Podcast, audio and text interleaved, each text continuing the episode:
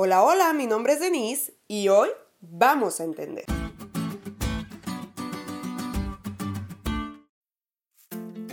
Hay una canción en inglés que cuando estaba chava la cantaba con unas ganas, con un sentimiento y con una desentonación increíble.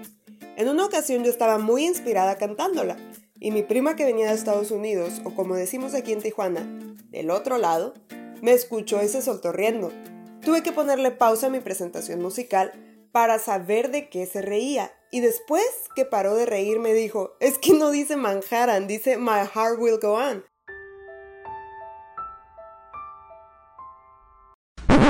Bueno, bueno, ya no se estén riendo de mí ustedes tampoco. Ni siquiera entendía lo que decía la canción, pero suponía que estaba bonita y por eso la cantaba.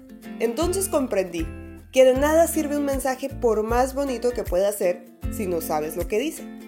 Ahora, cada que oigo música en inglés, busco la letra y su traducción para no regarla.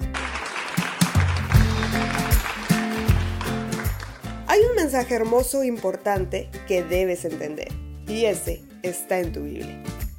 El propósito de la Biblia es revelarnos el testimonio de la obra de Dios en la historia, de su plan para salvarnos y para instruirnos en todos los caminos de justicia.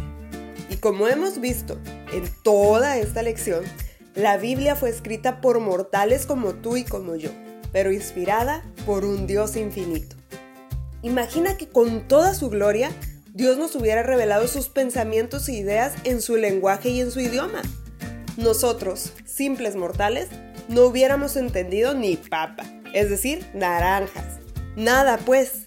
Sin embargo, Dios, que nos conoce y que nos ama, nos habló en un lenguaje humano por medio de cosas que nuestra mente finita pudiera comprender. En palabras de la lección, Dios eligió a una nación específica para transmitir su mensaje a todos los pueblos. Permitió que esa nación comunicara su palabra a través de su idioma, el hebreo, y algunas partes en arameo, un idioma relacionado con el hebreo. Para la época en que el Nuevo Testamento se escribió, la cultura que imperaba era la griega, así que el inglés de aquel entonces era el griego. Este lenguaje universal permitió que los apóstoles y los primeros cristianos difundieran el mensaje por todas partes del mundo. Por eso el Nuevo Testamento se escribió en griego. Aunque la mayoría de los que oímos este podcast no sabemos hebreo y tampoco griego, Dios nos habló en un lenguaje terrenal que más tarde sería traducido para que los latinos, los chinos, los anglosajones, los japoneses, todos pudiéramos entender lo que Dios nos revela en su palabra y no andar cambiando frases o mensajes completos.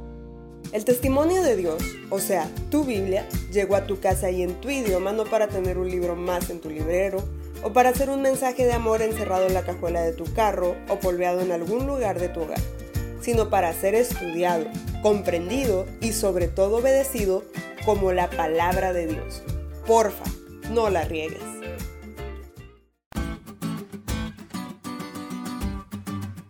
¿Te diste cuenta lo cool que estuvo la lección? No te olvides de leerla y compartir este podcast. Es todo por hoy, pero mañana tendremos otra oportunidad de estudiar juntos.